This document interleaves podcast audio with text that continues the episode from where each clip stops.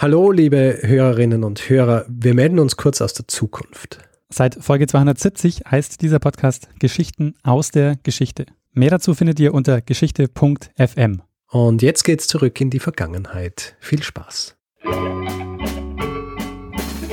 Lernen ein bisschen Geschichte.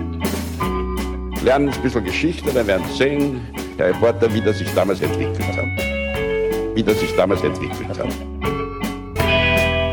Hallo und herzlich willkommen bei Zeitsprung, Geschichten aus der Geschichte. Mein Name ist Richard. Und mein Name ist Daniel. Und mein Name ist Juna. Ah, ah Juna. Juna. Wir haben also wieder einen Gast dabei. Ja, offensichtlich. Ja, unser Gast heute, äh, Juna Großmann. Ja, viele kennen dich wahrscheinlich als äh, irgendwie Juna. Ja. Und äh, du bloggst auch. Ähm, du hast, äh, dein Blog heißt irgendwie jüdisch. Ja. Und du hast uns heute eine Geschichte mitgebracht. Genau, ich erzähle euch was vom falschen Messias. Der falsche Messias. Falsche Richard, weißt du schon, worum es geht? Nein, keine Ahnung. Na? Na? Okay. Ja, wir sind gespannt. Ja, absolut. Also der Kollege, um den es heute geht, hat den Spitznamen der falsche Messias. Eigentlich hieß er Sabbatai Zwi. Er war nicht der einzige Messias oder dachte, er sei der einzige Messias. Muss man vielleicht noch im Vorfeld sagen, was ist der Unterschied zwischen Judentum und Christentum? Ganz grundlegend, die Herren. Ähm, naja, das, äh, das Judentum hat kein neues Testament. Das auch. Äh, und hat keinen Erlöser. Noch nicht, ja. Das heißt, das Judentum wartet noch auf den Messias und die Christen denken, er war hm. schon da. So, das war so ganz runtergebrochen. Deshalb wartete man dann um 1600 irgendwas immer noch auf den Messias und glaubte dann, dass es dieser Kollege Sabbatai Zwi war. Der ist nämlich ähm, 1626 in Smyrna, ist heute in Izmir, geboren worden und war schon ziemlich früh in der jüdischen Mystik unterwegs. Also schon so ab 16 Jahre muss man dann wieder andersrum sagen, eigentlich ist die Kabbalah, die jüdische Mystik, äh, in dem Alter verboten, weil sie als zu gefährlich angesehen wird. Also man muss ja. eigentlich ähm, über 40 sein, verheiratet, im Beruf stehen, Kinder haben. Also dass die Gefahr, dass du abdriftest, nicht ganz so groß ist. Das, das habe ich mir so als Hintergrund okay. gedacht war wohl schon ein bisschen gefährlich. Und er ist dann auch schon relativ schnell ab 16 eben auch in die Askese abgewandert und hat sich dann so seine persönlichen Gedanken da gemacht. Und im Vorfeld eben dieses messianischen Glaubens, dieser Kabbalah-Ausrichtung, hieß es dann, dass man eben mit Askese und Meditation und so die, die, das Kommen des messianischen Zeitalters beschleunigen kann. Und er war offensichtlich sehr charismatisch und konnte da Anhänger gewinnen. Und dann gab es gleichzeitig, ihr seid die Historiker, ihr wisst es noch eher, ich bin keine Historikerin, gab es eben gleichzeitig auch noch Pogrome in Europa und dann spielte der Dreißigjährige Krieg auch noch eine Rolle. Also es war irgendwie nicht so eine ganz kuschelige Zeit da. Und dann sucht man sich natürlich als Mensch irgendeinen Ausweg. Und Ausweg ist immer irgendein Retter, der von sonst woher kommt, wer es auch sei. Und deshalb war man von ihm ziemlich begeistert.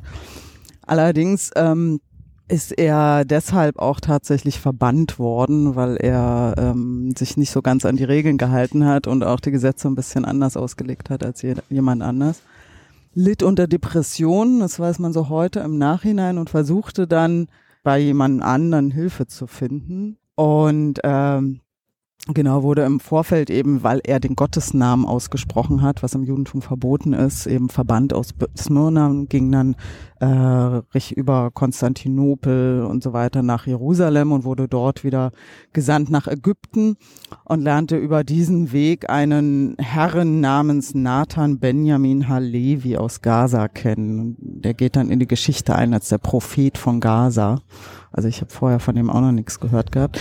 Aber gut, er war ein Prophet und viele Leute haben auf ihn gehört und offensichtlich konnte er Kranke heilen, besonders Depressive. Deshalb ist dann Sabbatai da hingegangen und erfuhr dann nicht den Weg zur Heilung, sondern dass äh, Nathan der Überzeugung war, er sei der Messias und verkündete das auch dann fröhlich, freundlich überall und äh, offiziell dann ab Ende Mai äh, 1665 haben wir bald wieder ein Jubiläum.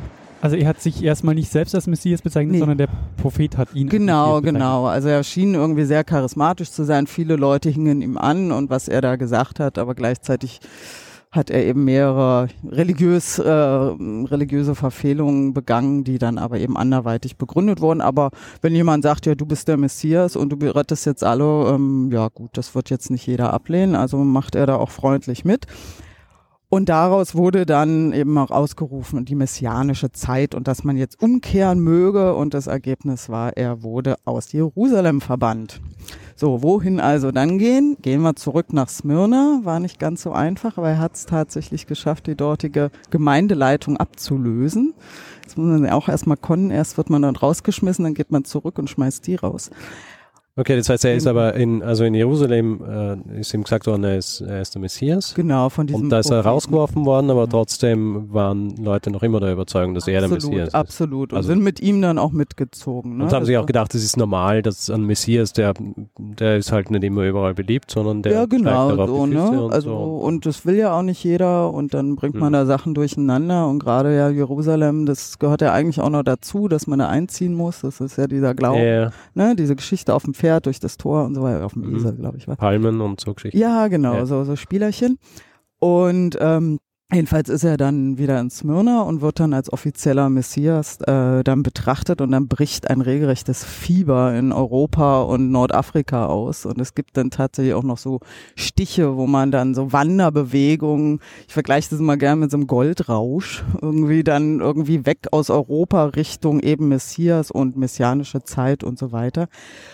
Und dann hat er sich eingebildet, ja gut, dann gehe ich jetzt mal Richtung Konstantinopel und übernehme den Job vom Sultan. Ne? Und ist dann auch dahin gegangen, es wurde allerdings verraten und er wurde auf dem Weg festgenommen, wurde allerdings seltsamerweise eben nicht äh, hingerichtet, sondern in Gallipol, glaube ich, heißt das Gefängnis relativ bekannt, in Haft genommen und hatte aber fast wie so ein Hofstaat gehabt. Also hat dann da über Jahre Empfänge gegeben und hat da mit Gelehrten korrespondiert, also hatte relativ wenig Einschränkung. Und irgendwann kam dann ein polnischer äh, Kabbalist und meinte dann, nee, so ganz ist es nicht und in Ordnung und ging dann wiederum zum Sultan und hat ihn da verpfiffen, du, der will dir doch eigentlich an den Karren und dann wurde Sabbatai aus seinem schönen Haftort ähm, Ort weiter verlegt Mhm. und dort wurde er dann äh, vor die Wahl gestellt, der Klassiker Tod oder Konversion zum Islam. Mhm. So, was wird er nun gemacht haben? Ja, er ist wahrscheinlich konvertiert. Genau. er ist konvertiert und dann gibt's dann dieses schöne Bild, könnt ihr dann auch noch gucken. Also das, die meisten Stiche, die es von ihm gibt, sind tatsächlich dann mit Turban. Und das ist dann so das Zeichen, also ich, ihr seht den hier, ist dann so das Zeichen, so jetzt bin ich äh, Moslem. Und daraus ist dann letzt, ganz letztendlich der Sabbata, Sabbatismus, Sabbatanismus entstanden, eine Sekte. Die sind nicht wirklich Moslems gewesen. Die waren nach außen hin Moslems und haben dort gelebt, aber nach innen weiter Juden, haben das dann aber zusammen mit diesem Propheten, der aber nicht übergetreten ist, der Prophet von Gaza, auch so verkauft, dass es in Ordnung ist. Das kann man schon so machen und wir nehmen alles zusammen. Und haben dann auch ziemlich gut irgendwie dann ab 1666 war dann die Konversion gelebt und haben auch ziemlich äh, viele Anhänger da bekommen. Also sind rund 200 Familien dann gleich mit übergetreten. Und äh, der Sultan dachte, das ist ja ein prima Zeichen, irgendwie alles tritt zum Mhm. Islam über, alles toll und hat es dann auch geduldet und hat ihm dann tatsächlich auch eine Rente gezahlt und einen Mhm. Titel gegeben. Also dem ging Ja. es wirklich gut. Und dann wurde er aber sechs Jahre später dann doch verhaftet, weil man doch gemerkt hat, er ist nicht so ganz ähm, dem Islam verhaftet, wie er sein Mhm. sollte und macht das alles nicht so richtig und wurde dann nach Albanien in die Verbannung geschickt. Wo er dann auch schon re- 1676 tatsächlich, also mit 50 gestorben ist. Und ähm, diese, aber dieser Sabbatanismus blieb weiter und wurde auch weiter vertrieben oder betrieben von, von diesem Propheten von Gaza. Und er erzählte das immer weiter rum und es gab eben diese Familien, waren dann, aus diesen 200 Familien wurden immer mehr und man, das verbreitete sich mit diversen Untersekten äh, über ganz Europa, also hauptsächlich in der Türkei, Italien und Polen. Und blieb eigentlich schon, also es wirklich gibt die letzten Aufzeichnungen habe ich gelesen, dann irgendwann 1900 gab es auch noch so ganz kleine Ableger. Mhm. Aber es funktionierte eben als geschlossener Kreis die ganze Zeit so beides auf einmal, ne? was man ja immer sagt, was es eigentlich nicht gibt. Mhm. Und äh, sie lehnten das Judentum jetzt also sie haben es nicht komplett behalten, sie haben schon ein paar Sachen geändert, was ich total spannend fand. Also jetzt jede Feministin geht jetzt auf die Palme, aber ich fand es trotzdem spannend. Das Einzige, was sie wirklich abgelehnt haben von den zehn Geboten, war das Gebot, du sollst nicht Ehe brechen.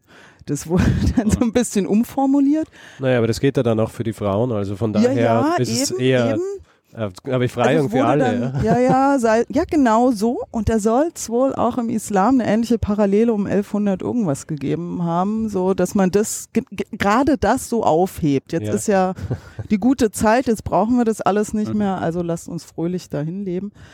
Und da gab's wohl dann bestimmte Feste, wo dann wirklich Frauentausch stattfand, also Mhm. bis zu Orgien und so weiter. Und das soll wohl sehr glaubwürdig sein, die, ähm, die Aufzeichnung. Ich versuche mir das dann immer vorzustellen, wenn ich mir heute so einen Gottesdienst in der Synagoge angucke. Ja, ein bisschen Leben, ne? Und ähm, ja, wie gesagt, es ging dann auch weiter und die haben sich dann, glaube ich, um, um 1910, glaube ich, waren die letzten Aufzeichnungen von Leuten, die dann auch noch davon erzählt haben. Und es gab auch eine, eine polnische Abteilung quasi, das waren dann die Frankisten, die sind dann einem Jakob Frank, glaube ich, jetzt muss ich glatt nochmal nachgucken, wie der Herr hieß, gefolgt. Und die haben dann noch einen radikaleren Schritt betrieben. Die sind dann nämlich geschlossen zum Katholizi- Katholizismus übergetreten. Ja, das ist, äh, da schließt sich dann wirklich so der Kreis. Oder? Genau, genau. Ich finde es einfach so spannend, diese Geschichte, also weil sich das ja immer wiederholt. Zwar nennen, wenn wir es heute nicht mehr Messias oder irgendwas, aber immer dieser, dieser Glaube, irgendwie jemand wird mich retten und ich muss da nur Mhm. hinterhergehen. Äh, Ich Heilsgestalt. Genau, Ja. genau. Und Ja. aber gleichzeitig eben auch die, diese, diese Gefahr, das ist einfach ja auch gefährlich. Also, da- dass die Leute dann nicht nachdenken und denken, ihr Heil irgendwo anders zu finden, statt selber nachzudenken. Und ich fand, finde, der Sabatai ist eine ganz spannende Person, gleichzeitig aber denke ich, Psychologen haben ihre wahre Freude an ihm, weil er wohl auch so manisch-depressive Phasen hatte und in den manischen Phasen dann auch alle im Umfeld davon überzeugen wollte, die müssen jetzt alle zum Islam übertreten, Mhm. während er dann in den anderen Phasen überhaupt nichts davon wollte Mhm. und und er ist relativ unbekannt. Also auch im Judentum wird, Ja. glaube ich, nicht so gerne drüber gesprochen. Nein, nicht, nicht mehr lang, ja. Nach Ja, nicht mehr lang, Episode nein, dann, nein, nein. dann ist, ich finde das aus mehreren Aspekten auch spannend. Also vor allem dieser, dieser persönliche Aspekt, von dem du gesprochen hast, Ja. aber auch die, äh, diese Tatsache, dass er dann mit dem, äh, dass er konvertieren muss zum Islam und auch aber so diese, der Sultan, der so ein bisschen die Augen, äh, so ein Auge zudrückt, obwohl er weiß, dass er eh nicht so ganz. Aber es erinnert mich ein bisschen an, ähm, an diese Episode, die wir gemacht haben über die Janitscharen, die, Mhm. die ja eigentlich äh, christliche Kinder waren, die Ja. ja auch konvertieren haben müssen. Und ähm, er hat ihnen die Wahl gegeben, dass sie auch nicht konvertieren. Mhm. Also die haben trotzdem, haben trotzdem auch Janitscharen werden können Mhm. und äh, trotzdem noch christlich sein, haben wenige gemacht. Und äh, weil du auch angesprochen hast, dass er, dass er dann auch eine Rente kriegt hat, es erinnert mich deswegen auch an die Janitscharen, weil ja die, die nicht gekämpft haben, die hat er an den Hof geholt, ja?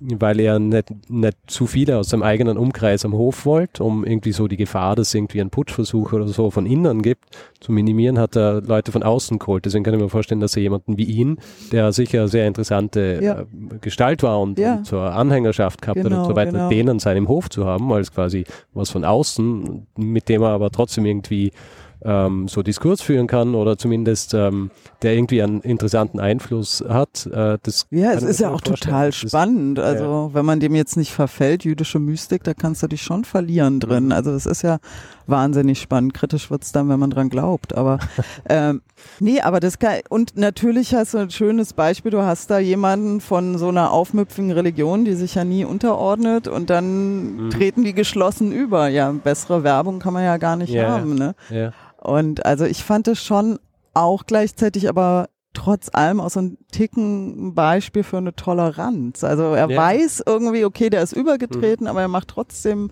das ist ja nicht so ganz geheim passiert. Das Mhm. hat ja wohl auch jeder gewusst, dass die weiter innerlich eher jüdisch leben und nach außen Islam. Und sie begründen das ja auch selber mit irgendwelchen Schriften, dass das schon alles in Ordnung ist Ja. wie das so läuft. Und ähm, ist ja auch wieder sowas, ja, man kann halt viel lesen in den Schriften. Und in irgendeinem Aufsatz stand auch drin, ja, er war eben ein großer Meister auch im Auslegen, je nachdem, Mhm. wie er es braucht. ja. Und eben, ja, charismatische Persönlichkeit. Also so äh, klassisch, ähm, klassischer Opportunist halt, oder? Ja, Äh, denke ich schon. und Ja. äh, so, äh, nur so funktioniert sowas, Ja, glaube ich, auch ja, wirklich so, dass ja. man, dass man sich so durchschlängelt, ja, und Genau. dann irgendwie äh, trotzdem irgendwie seinen Status behält Ja, und so weiter. ja. Ich mein, irgendwann hat das offensichtlich übertrieben und hat dann gehen müssen, aber, aber äh, lange Zeit hat es funktioniert. ja. Hat er auch Schriften hinterlassen? Also Nee, es ist nicht so viel da. Also es ist wohl in der Türkei in den Archiven war ein bisschen was ähm, und es sind ein paar Sachen dann wohl auch später, also in der Forschung dann mehr dann in Israel dazu gekommen, deshalb ist es meist auf Hebräisch. Aber jetzt so richtig ist da auch nichts überliefert. Es gibt wohl so ein paar Gebetbücher, das entwickelt sich dann auch so ein bisschen, die schreiben weiter mit hebräischen Buchstaben, aber irgendwie kann keiner mehr Hebräisch und also es ist so alles so ein bisschen mehr Überlieferung, denke ich. Also von ihm direkt habe ich jetzt auch nichts gelesen. Also es gibt diese, glaube ich, zwei, dies ist das ganz typische Bild mit dem Turban und ich glaube, es gibt noch zwei andere Abbildungen, die ihn darstellen sollen, aber ansonsten gibt es da relativ wenig. Und ich meine, andererseits, ja, 50 Jahre und ständig umziehen, äh, ich meine, Hm. jeder weiß, wer umzieht, der hinterlässt nicht so viel. Also. Wer, wer ist denn die, also was ist denn die Hauptquelle für, für ihn? Gershom Also, Scholem. Der hat einen Aufsatz in den, glaube ich, in den 50er Jahren. Das ist so, das war der Erste, der das dann da mal fokussiert und hat. der Und hat dann, seine Quellen von wo? Also, der hatte eben aus diesen diversen Archiven und hat da ein bisschen zusammengesucht. Also man, Ja. man findet auch immer ein bisschen unterschiedliche Beschreibungen von ihm. Ähm, dieses, also ich fand es auch mit dem Depressiv, das taucht auch Mhm. nur in, in zwei Texten auf, in, in einem neueren jetzt ähm, einfach ein schlichtes jüdisches Lexikon. Mhm. Und eben bei ihm und sonst taucht es gar nicht auf, wobei ich das doch sehr plausibel auch finde. ja. Ist halt, äh, ist halt äh, Fragen so. äh, eher zeitgenössische Ja, ja, genau, Interpretation genau, aber von es ist- Handlungs Genau, genau. Also Handlung. das ist ähm, interessant, ist ähm, diese Sekte dann letztendlich, die hieß Dönme. Ich spreche das garantiert falsch aus. Das hat hier Wort. Tradition, ja. Ja?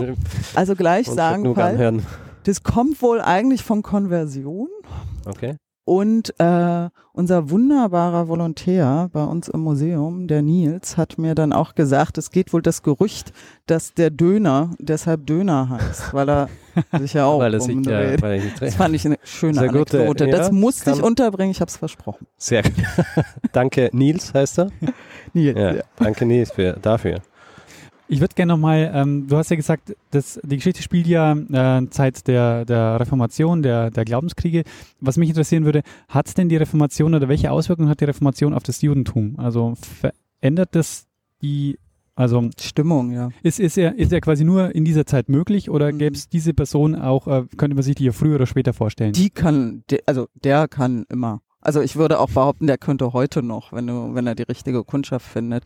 Nee, ich glaube, er mit der Reformation hat er, glaube ich, nicht so viel zu tun. Das war dann einfach nur so ein allgemeines Stimmungsbild und Ängste, was ja einfach auch eine Rolle spielte und eben diese Pogrome und so weiter, ähm, was da einfach ähm, natürlich ihm in die Hand spielt. Wenn die Leute irgendeinen Ausweg sehen, dann ge geht man da hin.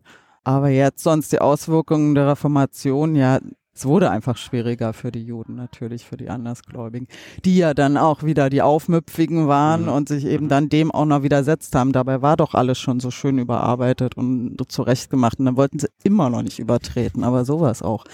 Und ähm, ja, aber, aber wie gesagt, das ist, glaube, das ist auch jüdische Tradition, das muss auch sein, sonst wäre es kein Judentum mehr, wenn sie Mhm. nicht mehr schimpfen würden.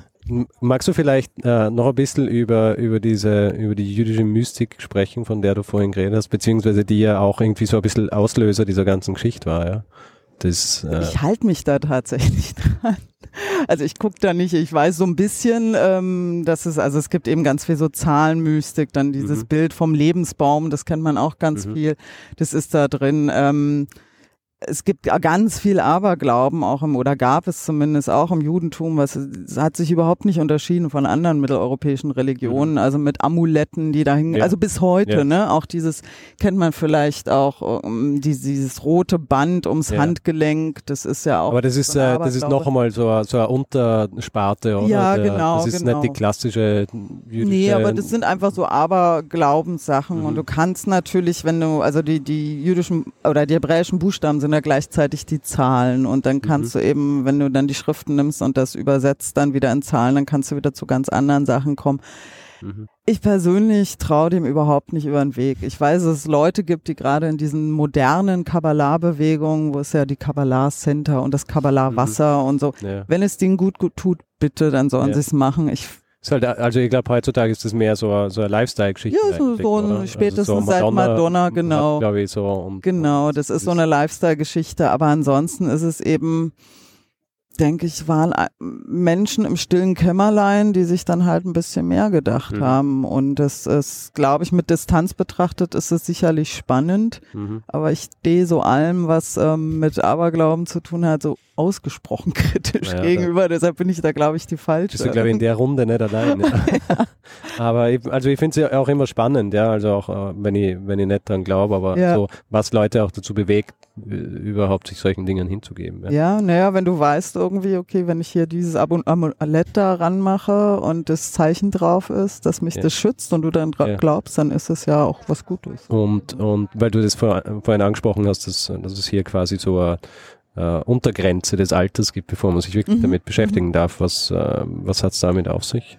Ja, man soll einfach schon so gesetzt sein. Also man, Dass das man ist wirklich, wird. Ja, genau, es ist wirklich eine Sicherheitsmaßnahme. Mhm. Ähm, ich weiß jetzt nicht, wie weit sich daran gehalten wird, ja. aber also das ist das, was ich von klein auf gehört habe und ich meine auch ernsthafte Kabbalah-Schulen halten sich auch daran. Also okay. die dann wirklich jetzt mhm. jüdische, also nicht diese Modegeschichten, sondern wirklich ernsthafte, die halten sich da dran, weil es auch im, innerhalb des Judentums als hochgefährlich angesehen wird. Mhm.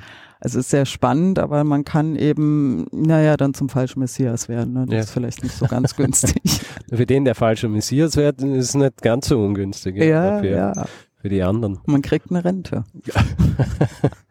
vom, äh, vom Hof des, äh, des Sultans. Genau. Ist er der einzige falsche Messias, den nee. es gegeben hat? Oder nee. der, ist er der bekannteste? Er ist der oder? bekannteste, aber das gab es immer wieder. Mhm. Und ich denke, es wird es auch immer mal wieder geben, bloß dass, glaube ich, heute noch ein bisschen schwieriger ist. Aber das gab es davor schon. Es gibt es ja im, im Islam, gibt es ja ähnliche Tendenzen auch. Mhm. Und ich, naja, Christentum hat halt seinen dann behalten. Die haben beschlossen, es ist der echte. Ja, also für uns ist es der falsche, aber gut. Ich meine. Ja, du.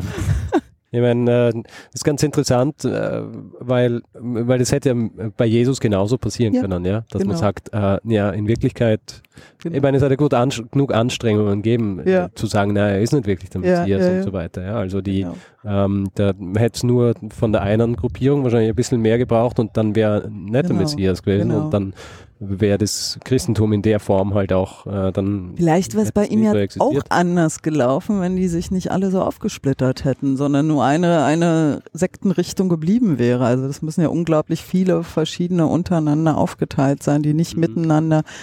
Weiß man das? Also. Am Ende liegt es ja äh, daran, dass die, äh, dass die Römer das als Staatsreligion übernehmen, oder? Und das ja. ist dann in genau. Moment der, mhm. ähm, der Punkt, wo sich es dann einfach halt äh, ver verbreitet. Genau, mhm. genau. Und dann da ist Ende, dann ja. Kein genau. Zurück mehr. Ja. Müssen wir dann damit leben, ja. Sehr spannend. Also, ich finde es auch so interessant immer, weil du jetzt angesprochen hast, so was zeitgleich passiert mhm. hier, die, äh, wie, wie wenig ich dann doch schlussendlich weiß über Dinge, die jetzt nicht gerade so zum Beispiel in Zentraleuropa passieren ja, und die jetzt ja. auch nicht wirklich so, so auf meinem Radar sind. Ne? Ja. Das wirklich so während, keine Ahnung, 1666, London brennt ab oder so. Das ist irgendwie so mein Haupt, meine Gibt's Hauptassoziation. Also. Gibt es gleichzeitig an, an Messias in, äh, am, in Istanbul oder an Konstantinopel. Ja. Also sowas finde ich immer sehr spannend, wenn ich so neue Geschichten höre. Vielleicht sollte man nur kurz jetzt noch anmerken, weil wir das ganz am Anfang nicht gesagt haben weil man im Hintergrund die ganze Zeit Menschen und Autos und Züge und, und Dinge hört. Wir sind ja nicht wie sonst äh, irgendwie so zu Hause vorm Computer oder so, sondern wir sitzen auf der Republika ja, in Berlin. Und äh, da ist es schwierig, einen Ort zu finden, wo wir überhaupt dieses Level an Ruhe haben. Ja? Und das ist das, der leiseste Ort der Republik, an dem wir hier sitzen. Das ist mit der kälteste Ort der Republik. Der kälteste, weil wir müssen draußen sitzen, aber ähm, ja, das einzige, also das lauteste ist wirklich der Zug. Äh, das muss man uns halt äh, verzeihen. Gell? Und das ist gleichzeitig die erste Episode, die wir draußen aufgezeichnet Richtig, haben. Richtig, die erste Outdoor-Folge. Ja. Also, ja. Also ich hätte mir gewünscht, dass die erste Outdoor-Folge von äh, Zeitsprung irgendwie äh, Sonne hört, aber ja, was soll's. Ja, vielen, vielen Dank. Also danke fürs Zeitnehmen und ähm, danke euch. Ähm, danke für die Geschichte. Und Richard, machen wir einen Feedback-Blog. Machen wir Feedback-Blog. Wer Feedback geben will, ja, äh, kann das auf Twitter machen. Da bin ich at Stormgrass, du bist at Mestzner und Juna, wie heißt du? Irgendwie Juna. Irgendwie Juna. Und wir haben natürlich einen Zeitsprung-Account auch, das ist Zeitsprung FM. Und dann haben wir natürlich noch eine, eine Website, das ist zeitsprung.fm und eine dazugehörige E-Mail-Adresse, feedback at zeitsprung.fm und auf Facebook kann man uns auch kann man uns auch anschreiben und die Folgen kommentieren. Da ist die Adresse facebook.com slash zeitsprung.fm. Ja, man kann uns auch finanziell unterstützen. Wir ähm, haben einen PayPal, einen Flatter-Button auf der Seite und Mhm. wir ähm, bedanken uns bei Konstantin, Paul, Jana und Stefan. Vielen, vielen Dank. Ja, vielen Dank. Ja, in dem Fall ähm, danke dir, äh, Juna, fürs Zeitnehmen für die Geschichte und wir geben einem das letzte Wort, Der ist immer hat. der es immer hat. Wer ist es? Bruno Kreisky. Lernen ein bisschen Geschichte. Lernen ein bisschen Geschichte, dann werden Sie sehen, der Reporter, wie das sich damals entwickelt hat. Wie das sich damals entwickelt hat. Dann frage ich gleich, was ist deine Lieblingsfolge? Jetzt hast du mich aber auf den Fuß erwischt. Ich höre euch immer morgens auf dem Fahrrad, ähm, zum, wenn ich zur Arbeit fahre. Was ist denn die letzte Folge, die du gehört hast? Ich weiß, dass ich einen Platten hatte. Das weiß ich noch. Okay.